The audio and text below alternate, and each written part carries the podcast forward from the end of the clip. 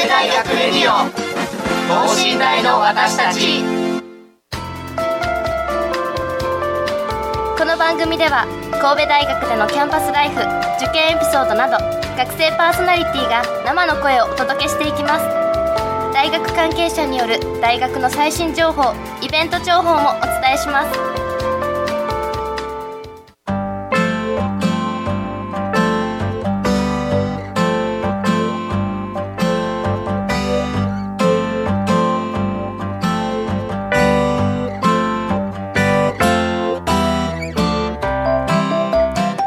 皆さんこんばんは。9月よりスタートした新番組神戸大学レディオ等身大の私たち第2回目となります、えー、本日も引き続きレディクロパーソナリティジャッキーこと古賀大輔がナビゲーターとして参加しております、えー、この番組は神戸大学に学内スタジオを特設として設置しましてですね、えー、学生パーソナリティが中心となって、えー、学生目線で学内情報などさまざまな情報をですね、えー、在校生の皆さんそしてこれから受験を目指される受験生の皆さんまた卒業生の皆さんにも楽しんでいただけるようなということで、え、取り組みとしてですね、え、発信していくラジオ番組となっております、え、それではあの第2回目のパーソナリティメインを務めていただきますえー、方を紹介していきましょう。はい皆さんこんばんは。神戸大学発達科学部3年生で放送委員会の大島敦樹です。引き続き第1回目からよろしくお願いします。お願いいたします。はい。前回は武田学長の少年時代についていろいろとお話を聞きましたが、はい、でも本当にマルチな才能をお持ちの方でしたね。ですね、はい、素晴らしいですね。はい、運動も勉強も、はい、はい、そんでまたね勉強に対する意識とかすごく、ね、はい、参考になりました。そうですね、はい。さて今週も引き続き学長に登場していただき卒業後の進路そして現在未来の神戸大学の姿について語っていただこうと思います。それでは学長に登場していただきましょう。神戸大学レディオ等身大の私たち。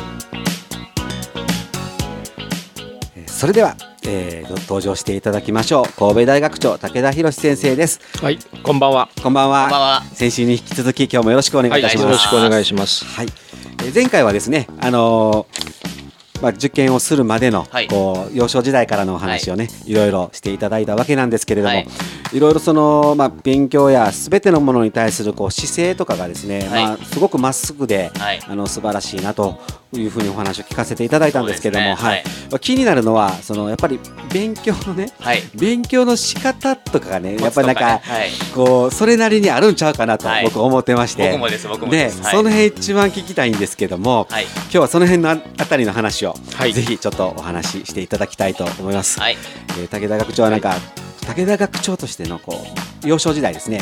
勉強の仕方としてこういうふうに勉強してきたら面白かったよとかやりやすかったよとかなんかそんなありましたかね？あのね、はい、これは逆説的なんだけども、ええ、そういうかん状況を整えてもらったら勉強はできない。ああの、はい、えーと、環境はひどかったですよ。あの、とにかく時間あの陸上競技部やって、はい、でそれが終わってから、えーとまあ、食事もしなきゃいけないし、はい、まあ、家帰って飯食べあの、はい、って勉強するわけですけども、うん。はい、えーと、状況としては4人兄弟で、はい、えーと、一部屋に4人いるわけですよ。一部屋に4人。で勉強の机は、はい、えー、どうなって自分のもんかどうかはよくわからない。よ4つあったわけじゃなくて。4つあったわけじゃない。はい、で,、えーと、で下では、まああの家族がいるし、はい、でだからとにかくこの時間使わ有効に使わないとダメだというその気持ちですよね。はいはい、えーと、だから、えー、好きなだけ時間があって、えー、好きな教材があって、えー、頑張りなさいというんじゃなくて、うんうん、もうこの時間しかなくって、うん、えー、これも読む本教科書もこれこれしかありませんと、はい、でそれも徹底的にやると、はい、でだから好奇心と、あとだからそういう時間の制約、うん、集中するということですかね、それがやっぱりポイントだと思いますね。だから結局周りはあまり興味がないないというかそのうちのだからは祖母なんかが、はい。まあ、結局厳しいって話をしたんですけども、しましたね。はい。夜勉強してるとですね電気代がもったいないから早く寝ろって言われてああ、勉強させてもらえない。もらえない、はい。うんだからとにかくそこまでにとにかくややらなきゃいけない。あ、なるほど。はいはい。そういう環境ですよね。だからさあ勉強しなさいなんて言い言われたら多分しなかったと。あなるほどね。はい。確かに。もうその時間しかないと思っったらたら、はい。そこでするしかないですもんね。そうですよ、い。あの今、まあ、学長でいろんな、うん。えー、と原稿とかなんとか書かされてるけども、はい。そのぎもうとにかくこの時間しかないと思わないとなかなか書き始めない、はいはいもうじ自由に時間があったら、はい。えっ、とまあええかってね。なります。なります。はい。まあテレビ見てて、まあまた明日しようかみたいな、はいそんな感じにね、はい。なってしまいますよね。はい。はい。だから、えーとまあ、そこれはだから、ね、人間の性格にもよるんだろうけども、うん。はい。うんその時にできることをとももう集中してやってしまう、はいはいはい。でそうしないと、うん。あのとにかく回っていかなかった。はいはいはい。そういうことだと思いますね。なるほど。なるほど。もう逆に例えばじゃあ受験生の皆さんだとすると、はい。もう寝る時間はもうあらかじめもう何時に寝るとはい。決めてしまって、はい。絶対寝るはい。という時間にしてしまえばいいんですよね。僕は大体2時ぐらい、2時ぐらい。2時2時。まで勉強してました、ねはいはいはい。2時になったら絶対寝る。寝る、はい。はい、で朝6時ぐらいに起きて、はい。えー陸上の練習をすると。ああー。あ陸上が。そこで陸上の時間も取ってたわけです取ね。ああ。すごすごいないですね2時まで2時に寝てよ6時ってこれ結構睡眠時間はそんな長くない長ですね。くないですねあの、まあ、4時間若いからできたんだと思いますけどね、はいだだ1718歳っていうのはやっぱりはい。あの一番元気な時ですよそうですねそうですよね。ははいい。まあ確かにあんまり寝てなかったような気ええ気もしますけどね。へえ、そうですか。確かに自分に制限をかけるってすごい大事かもしれませんで。すね、はいはい。なるほど。そっか。じゃああのそうして、はいまあ大学はい。に無事、はい。まあでもそれだけ集中して勉強したからこそ、はい。えートップのはい。大学に、はい。ね受験合格されたわはいけですけれども、はい。これやっぱ受験する間は苦しかったですか？そうではなかったですか？うんそうでもなかったですね、はい。結局まあ、えー受験自体への不安はありましたけども、ええ。結局何番で入るかというあもう目指しているところが入るということが前提じゃなくて、ええ。何番？何番だよね。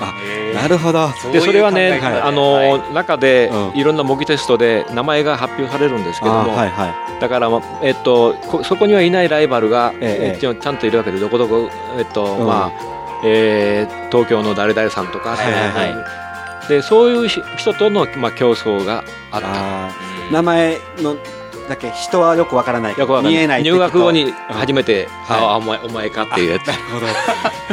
はいはいはいはそういう感じでしたね。いなるほど。目標設定の仕方がもうなんか違いますね。違いますね。ねえ。すごいな。ただ、えっとはい。まあ、これはこんな水もんですから、ええ。どうなるのかわからないという不安はありましたけどね。はいはいはいはだからじゅ、えっと受験の発表もいうん。もう自分では行かなかったんであのはい。見に行ってで友達が、うん。えっと東京に、えっとはい。まあ、高校の友達がええええ。一緒あの東京にいろんなとこ受験するからってんで見といてやるって、ああはいはい。で、えっと電話が入ってきて、はい。通ってたよって、はいはいはああありがとうって。ええそう見にその見に行かなかったのはななぜですか？いやいやもう。お金がないし、ああもうわざわざ。あわざわざ、はい。はい。であとははいだから手続きが来るのを待ってた、なるほど。あもう受かってるというのはもう大体多分。多分。なるほどね。ね。はいということだったわけですよね、はい。で念願にこう、はい。大学生になったわけですけれども。はい、でいえっとそれで大学入ったわけですけども、ええ。入った年にですね、、はい。わゆる、まあ、今でも有名なその大学紛争っていうのが起きるわけです。で4月からじ、えっと講義が始まって夏休みのお頃に、えっと大学が、えー封鎖される。ええーでいわゆる、まあ、何が起きてるのか全く分かんなかった。うん。で学生さんたち学生のグループはいろいろお大学を解体しろとかですね、はい。えっ、と、うん、あの政治闘争まさに政治闘争的なことをやるわけです。でバリケードを築いて、えー今日大学に入れなくなっちゃう、はい。はいはいはで結局大学がふ、えっと、封鎖されて1年間ほとんど何も授業がない状況になった。で一体何が起きてるのかも本当はその当時僕ら、ま、僕よく分かってなかったと、はい、例えば医学部の問題とかですね、あの東大の地震研のところでいろんな問題が発端だっていうことは言いますけども、結局大きな流れの中で何が本当の原因で、はい、えー、こういうじあの紛争が起きてるのかっていうのはよくわからない。まあえっといろんな話を仲介とかなんとかに出て聞いていると段階ではどんどんどんどんエスカレートしていって大学そのものの在り方も問うことになったし、ええ、でいわゆるその、えーと、社会の在り方そのものもテーマになったわけですね、うん、そうすると収集がつかなくなるわけです、ある意味で。で最後にはあの安田講堂の大攻防戦というのがあって、はいはい、えーとまあ、決着決着っていうかもう収束していくわけですけどね。でだけどあれが何だったかっていうのはいまだによくわからない。はい、だけどな何かが起きてるっていうのは感じてたわけではい、でその間この、えーとまあ、田舎からポッと出ていった学生ですから、はい、よくわからないわけですよ。でとにかくいろんなそう社会科学的な、えー、本を読み漁りましたね。で何が何なんだって。何が何がどうなって どうどうこうなってるんだみたいな。はいはい、はい、でまあ結構それはだからえー、面白かったと面白いいろんな人生経験をしましたよ、人の言ってることは結局少なく必ずしも正しくないと、はいはい、で、えー、新聞の言ってることも必ずしも正しくはない、はい、でそういうのをちゃんと実体験として経験したし、ねはい、でその紛争で大学を辞めてった、うん、えっと、同級生もたくさんいますね。そこまでやっぱ追い詰められてた、はい、学生もいたって。今じゃね、はい、考えられないんじゃないですか、うん、だだって1年間大学授業がないというか、はい、行けないわけですよね,、ねもうありえないですね、ね、本当に。その間いろんなこう本を読み漁りながら過ごしてきたわけですよね。そうですね。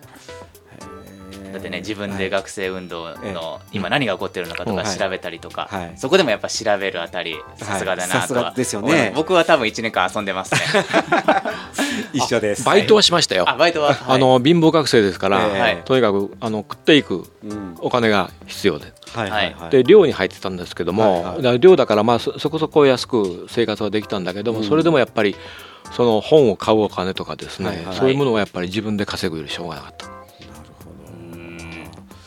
そうかやっぱり生活して自分の好きなことしたいと思えば稼ぐしかない、稼ぐしかない。そうですね、はい、それは今でも一緒ですね。一緒です へえなるほど。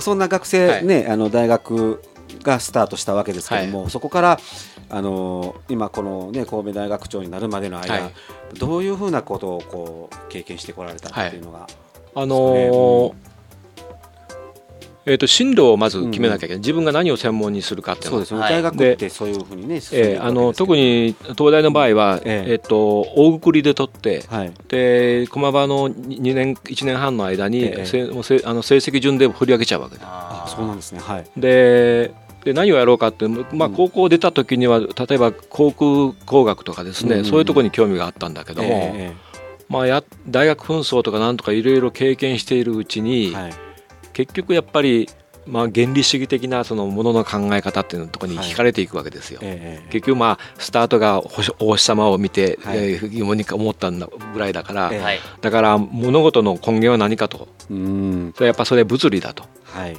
で、えー、物理をに入ったなるほど、はい。えー、一番難しかったと。うん、物理。ね物理。全然わかりませんからね 僕らなんか。一緒です一緒です。はい。で、えー、物理入って、はい、でまあ、4年間で、はい、4年間で4年で、まあ、卒業するわけですけどもで大学院には行くのがまあ、はい、物理のがその当時の物理の学生っていうのは大学ほとんど100%、うん、大学院に進む、はい。はい、でで大学に入る時に、えー、何をやろうかって、はい、で物理でも理論と実験があるんですけども、えー、理論っていうのはねもうとにかく10年に1回世界中で1人優秀なのが出てくればいいというぐらいの世界ですよ。うん本当にこうなんか、まあ、半分天才というかそういう人じゃないと務まらない。物理はね。物理、はいはい、で僕はダメだと思った。もう あの、うん、結局その才能というか天才的な才能がないとまず無理だ、はい、だから実験だったらなんとかい。くかと思って、素粒子の素粒子とかなんとか。で大学に向けてで受かったんだけど、えっと、先生が、えっと、赴任するのが1年遅れちゃって、であの有名な小柴教授のところの、えー、1年間預かりの身になったわけ。大学院生。大学で1年間そこで、まあ、修行するというか勉強して、で本当の先生が、えー、と大学へ赴任してくる来たらこっちへ移りなさいということで,、でまた移って、でそこで学位ドクターの学位を取ったのかな。ででその学位を取って、えーと当時はアメリカがまあ結構その分野進んでて、うんうん、アメリカにあの、まあ、ポスドクみたいな形で、うん、えー、行ったらどうだってんで紹介状書いてもらって、はい、で、えー、っと廊下歩いてたら、はい、えー、っとまあ、1年の時に見てもらった小柴先生が、はい、ちょっと来いと。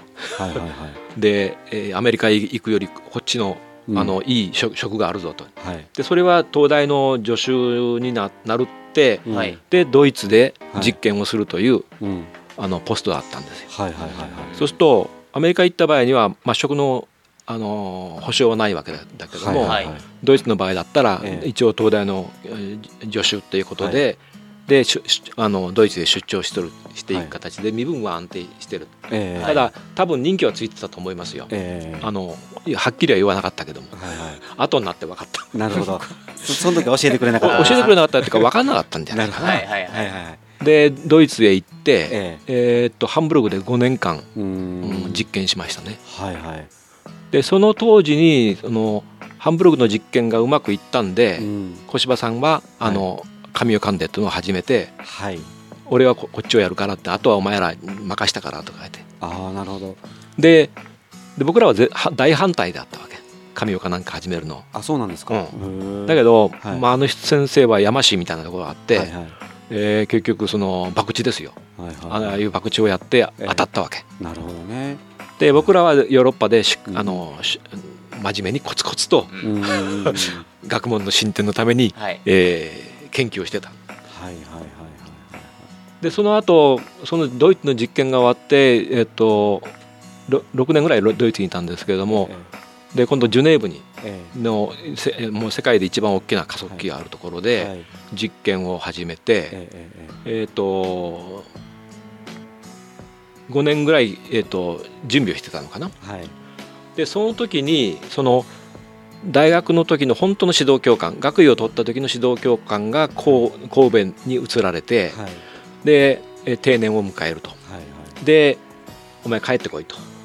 いうことで神戸に来たわけ。でそれが平成元年ですよ、平成元年だから,、だから2778年前かな。はいはい。そうですね。はい、平成28年ですか。そうですね、はい、だから神戸はねその昔から、えっと結局そういう宇宙船とか素粒子の分野でそれなりに大きなグループがあったんです、あそうなんですね。だけど、まあ結構バラバラバラになってやってて、でそれを、まあ、藤井先生という、まあ、神戸出身の方なんですけども、えっと東大から神戸へ移られて、はい、でその研究室の再構築をややろうとしてた、はい。えー、で道半ばだからお前後継げという形で神戸に来たわけです、はい、なるほど、はいはい、落下山部隊ですね。なるほどね。で神戸に、こう、はい、来ていただいて。そういうゆかりだったんですね。ですね。はい、なるほどですね。研究研究実実験ですか、うんはいはい、実験っていうのがこうやっぱグループがあるわけなんですね、はい、そうはい。はい、今だから神戸の、はい、素粒子の実験グループは、うん。はい、えー、結構大大きくなって、えー、えー、日本の中でも、はい、あの指折り数えるぐらいのグループになってますね。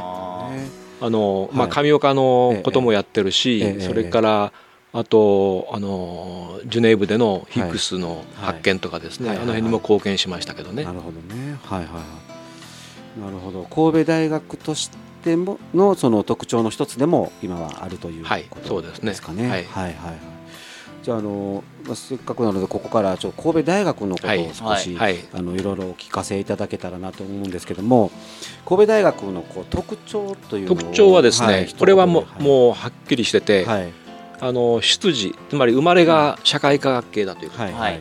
えー、と神戸交渉、ええ。1902年の、うーんたえー、と創立、はい。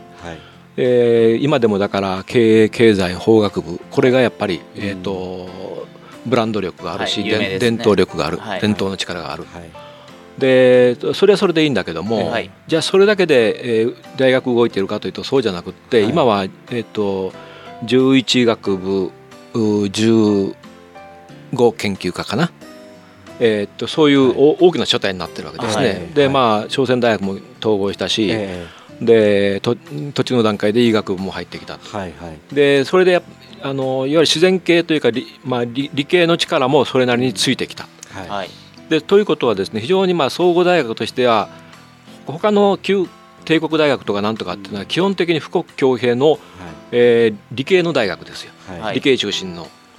でところが神戸大学は出自がまあ、えーそういう社会系のところだから、はいはい。ある意味で社会系と理系のバランスがうまく取れてる。はい。はい。でここが売りなんですよ。なるほど。で最近なんかいろんなところでも言われてますけども、うん。分離融合とかなんとかっていうことがあるんですけども、はい。そこを一番うまく実現できるのが僕は神戸大学だと思ってる。はいなるほどね。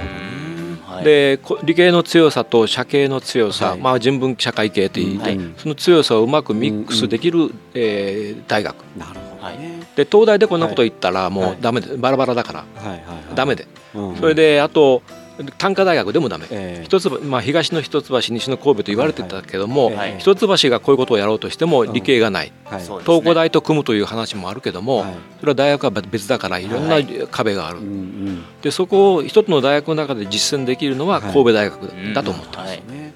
もうね完全別物のようなイメージがありましたもんねええ。今まではええ文系理系系でね、はい。はい。それがうまく融合されてるというのが神戸大学の強みと、はいもともと人間にね、うんうん。文系人間理系人間っていうのはないと思ってるんです。はいなるほど。で僕はいろんなことに興味を持ってるし、はいはい。でとにかく社会社会系のことも一生懸命勉強したし、ぶあの物理も勉強した、はいはいはい。でえっとだからただ単に数学ができないから俺は文系人間だと思うのは間違いだと思う。なるほどそうですね。はいまあある意味それは数学の知識がないとうん。生きてもいけない生きてもいけない。わけですよね、はい。だから両方ないと はい。基本は生きていけないという、はい。そういう話ですよね、なるほどね。でそれを、はい。まあ、実際にあの神戸大学の中で教教育して、うん。えーやろうと。うんで、まあ、理系のいろんなその強い部分野を、はい。えーその社会系の、はい。まあ、教育もそうなんだけども実際に、えー社会貢献はい。のところまで持っていこう、うん。はい。結局社会実装まで持っていこう、はい。でそれでできた大学院がはい。科学技術イノベーション研究科というのがはい。今年の4月から動き始めてる。なるほど、でこれはやっぱり神戸大だけじゃ,、だじゃないとできない、うん。えー分野ですね。なるほどね。そういうところから新しいそういった学部がはい。あの生まれてきたわけなんですね。今後そういったところを作りながら、はい。大学のビジョンとしてはどういう方向に？ビジョンとしてはですね、はい研究大学になりたい、で今でも研究大学。だという自主を自負はあるんですけども、うん。ただあの本当の意味での研究大学になっている。つまり研究してその成果を教育に生かすという、この、えーサイクルがきちんとで,、できるかどうか、はい。でその研究もやっぱり世界レベルじゃないとダメ。はい。はい。日本の中で閉じこもっててはだダメで、はい。それはやっぱグローバル化との話とのから絡むわけで。はい。でそういう意味でのそのほ真の研究大学になりたいっていうのが、うん。えー私の望みです。なるほど。ね、はい。そういう話ですけども、はい。大島君。初めて聞きました。全然知らなかったです。ですか？はいなんか素晴らしいビジョンがはい。こう生まれてきてるみたいはいですけれども、なんか国際人間科学部なんて話もありますからはい。ねえーなるほど、えーその中でこうそういう方向に向かっていこうとする中で今注力しているようなそういう取り組み、うん。こういうことの取り組み、それは今、あのーえ大島が言った。はい。彼の、はい。えー、と所属している発達科学部はい。と国際文化学部を一緒にして国際人間はい。科学部。はいはい。でここでやっぱりグローバル人材を育てたい。はい。で今その日本帰っての鎖国なことはできないわけですね。はい。いやおなしに世界と向き合わなきゃいけない。はい。その時に、えー島国だからというと閉じこもってじゃ絶対ダメで、はい。こっちから売って出るぐらいの気が気持ちがないと、はい。もうやられちゃう。はい今英語が公用語になってるのは、はい。はい。結局そういうそのしてやられたわけですよ。はい。あはっきり言うと。はいはいはいで、えーとまあ、それなりのハンディはだからあるわけですけども、ええはい。うんまあなんていうのかなえっ、とグローバルゼーションに対して、えー神戸大の学生がはい。こちらから、えー外へ出ていくぐらいのお気持ちを持ってもらいたい。うん。ただ一方では地地方創生という話もあるんで、はい。その辺はうまくバランスを取りながらやっていきはいたいと思ってますけども。なるほどね。はいはいはい。というはいことでね、はい。まあ今後本当にこう世界へ出ていく拠点とはい。なる大学になってくれるとね、はい。あとこの神戸がそうなってくれると僕らも神戸で生まれ育ってる身としては すごく嬉しいなとはい。思ってますけどね。はい、ねえ。聞いてみてどうですか？そうですね、なんていうかあの異国情緒にあふれる神戸ならではというかね、はい。かなり強引ですが、はい。はい、あのちょっとずっとで気になってるんですけど、その武田学長の前にはい。志とはいいうか文字が書かれてあるんですけど、はい。なんかこの、この言葉には思いがあったりそれこれははい。少し上を見ろと。はい。あのーまあ、あの僕らもそうなんだけどもうん外国の研究者とかなんとかと接してると、い。まあめちゃくちゃ優秀なやつもいるわけですよ。はい。まあ、だけど僕ぐらいぐらいのレベルのやつもいると。でだから、まあ、今でいいかというんじゃなくて少し上を見見ろと。うん。ではい。え神戸大の学生はそれなりに優秀です。はい。だけどやっぱり偏差値で輪切りにされてはい。入ってきてる。はい。でそこでこれ俺僕たちはこれでいいんだというところで落ち着くんじゃなくて、もうちょっと上を見てくれ。はい。それは、まあ、あの海外留学でもあったり、はい。いえーいいろんなインターンのあれでもあったり、えーまあ、勉強する目標でもあったりするんだけども、えー少し上を見た上昇志向で、はい。えー勉学に励んでいただきたい。というのがね。学生から、あ学長からのお願いであります。なるほど。わかりました。はい、は い大島君。志です。直接聞き聞いたわけですから、はい、目の前で 聞きしましたんで、ね肝に銘じておきはいます。、い。やこの「志」という言葉は僕も好きで、あの自分のキーワードにもはい。してあるので、ちょっとすごく気になってねお聞きしたんですけれども、え2週にわたってですね、はい。こう武田学長にいろいろとこうお聞きいただきお聞かせいただきまして、はい、で神戸大学のね今後のビジョンなんかも、はい。本当にあのまあ実現していけるようにね、はい、私たち周りからもこうやって、あのラジオをね、こういろんな情報を発信しながらはい、サポートできたらいいなと思いました。はい、はい、今日はあの、えー、2回にわたりねご参加いただきまして、ありがとうございました。はい、はいありがとうございました。よろしく応援のほどお願いします。ありがとうございました。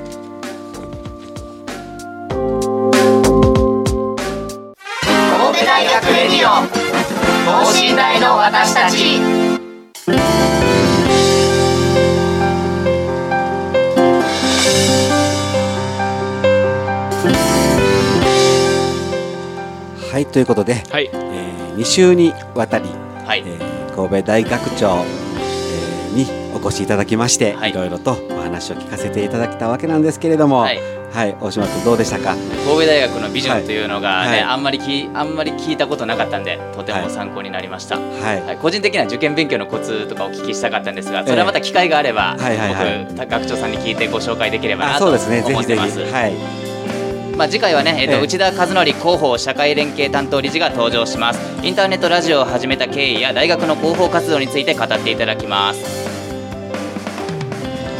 そろそろ終了の時間が近づいてまいりました。いかがだったでしょうか？今日聞けなかった人も多いのではないかと思います、えーげえーぜひ周りの方にも神戸大学のインターネットラジオが始まったことを教えてあげてくださいねもう一度聞きたいという場合も大丈夫。後日神戸大学のホームページかインターネットラジオ局レディクロのホームページでも音源を聞くことができます。ぜひチェックしてみてください。そろそろお時間となってしまいました。ここまでは発達科学部3年の大島敦樹とレディクロのジャッキーさん、えーがお送りしました。神戸大学レディオ等身大の私たち今夜はそろそろお時間のようです。またお目にかかりましょう。それでは来週。さようなら。さようなら。